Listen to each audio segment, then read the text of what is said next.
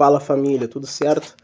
Então, uh, ah, para realmente fazer essa ingestão intratreino, o que a gente deve tomar? Basicamente água, pessoal, não tem muito que a gente, a gente inventar, tá? Para as práticas esportivas acima de 90 minutos a 120, tá? A gente pode aderir o que? Uma adequação de bebida, de bebida esportiva, tá?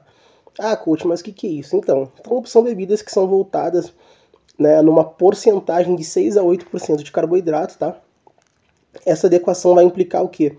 Vai, vai implicar uma adequação de, de eletrólitos que vai promover uma, uma, manutenção da glicemia basal, tá? Isso vai influenciar positivamente no, na, na, na, nossa hidratação e na manutenção do volume de água circulante pelo nosso organismo, tá?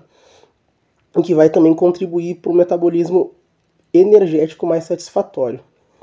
E toda essa ação, pessoal, vai implicar o que? Vai implicar evitando a gliconeogênese hepática prevenindo câimbras e garantindo uma, uma melhor contração muscular perante o esporte praticado pelo atleta.